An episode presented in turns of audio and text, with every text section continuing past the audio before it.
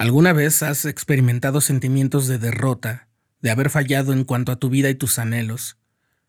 ¿Sientes que ya son demasiados intentos fallidos como para persistir aún más? ¿Sabías que el fracaso tiene un lugar en el plan de nuestro Padre Celestial? Estás escuchando el programa diario,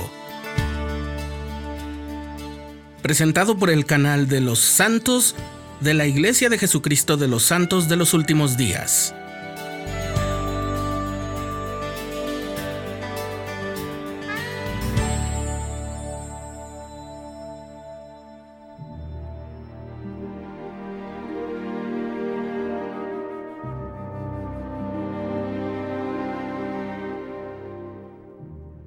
Un escritor que admiro mucho ha expresado en diversas ocasiones que las palabras tienen un valor de uso.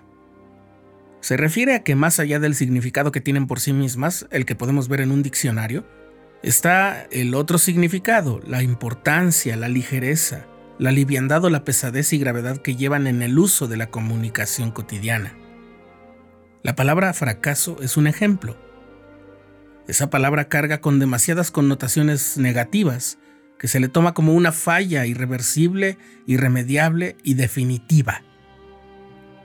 Por desgracia, esa manera de manejar la palabra también se filtra en el uso que tenemos quienes hemos abrazado el Evangelio, a pesar de que nos gozamos, por ejemplo, en la bendición enorme de las segundas y posteriores oportunidades que el Señor pone a nuestro alcance, mediante el arrepentimiento y su sacrificio expiatorio.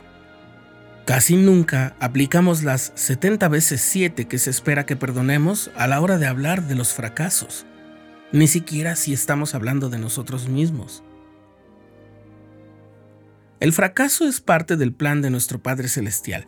No es la meta, por supuesto, pero está en el plan. Ahora, fracasar genera frustración y tristeza, pero para eso está el consuelo que se puede hallar en las escrituras, y de allí salen algunas reflexiones de lo que llamamos fracaso. Primero, la fe no evita el fracaso, pero sí le da sentido. No puedes negar que cuando Nefi y sus hermanos trataron de negociar sus riquezas por las planchas de bronce con Nabán, aquello fue un rotundo fracaso. Y de hecho fue el segundo porque Lamán ya había ido primero a pedirlas. Pero la fe ante el fracaso le dio perspectiva a Nefi, y él persistió en su obediencia y consiguió finalmente las planchas de bronce. Otra enseñanza es esta. Dios siempre sabe que podemos fracasar y prepara el camino. Cuando José Smith supo que las 116 páginas del manuscrito del libro de Mormón habían desaparecido, exclamó, todo está perdido. Y cualquier persona habría estado de acuerdo. Sin Dios, ese daño habría sido imposible de revertir.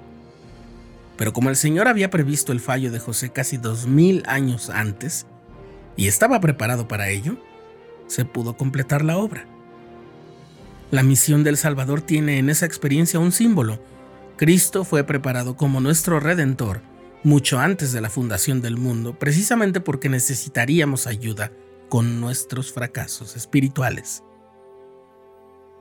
Hay una cosa que debemos recordar. Habrá algunos éxitos que no vamos a ver. Piensa en Abinadí. Cuando el rey Noé lo ejecutó, nadie se había convertido al Señor, o al menos eso habría pensado el propio Abinadí.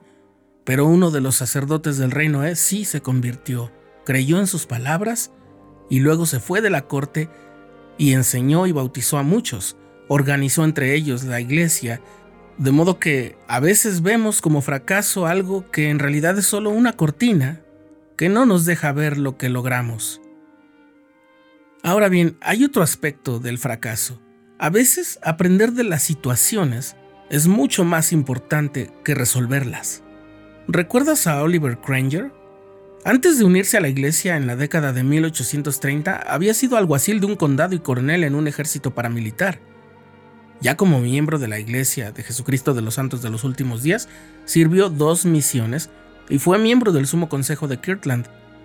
Pero luego José Smith le dio a Oliver la casi imposible tarea de resolver los asuntos de negocios de los líderes de la iglesia que habían sido expulsados de Kirtland. En efecto, no logró lo que se le encomendó. Sintiéndose fracasado, Oliver acudió al profeta, y el Señor le mandó decir, Tengo presente a mi siervo Oliver Granger, y cuando caiga, se levantará nuevamente porque su sacrificio será más sagrado para mí que su ganancia. Déjame repetirlo. Su sacrificio será más sagrado para mí que su ganancia. El Señor no siempre espera que solucionemos los desafíos, sino que progresemos al enfrentarlos. Finalmente, no hay razón para creer que progresar será fácil. El progreso no llega sin oposición. Todos cometemos errores, dijo el elder Dieter F. Uhdorf, que es miembro del Quórum de los Doce Apóstoles. Pero nuestro destino no está determinado por el número de veces que tropezamos, sino por el número de veces que nos levantamos, nos quitamos el polvo y seguimos adelante. El presidente Thomas S. Monson ha enseñado, uno de los dones más grandes que Dios nos ha dado es el gozo que se siente al intentar algo por segunda vez. Ningún fracaso tiene por qué ser terminante o definitivo. Aun cuando hayamos pecado en forma consciente y deliberada, o hayamos afrontado el fracaso y la decepción repetidamente a pesar de nuestros esfuerzos, en el momento en que decidamos intentarlo otra vez, la expiación de Cristo nos ayudará y estaremos dejando atrás el fracaso.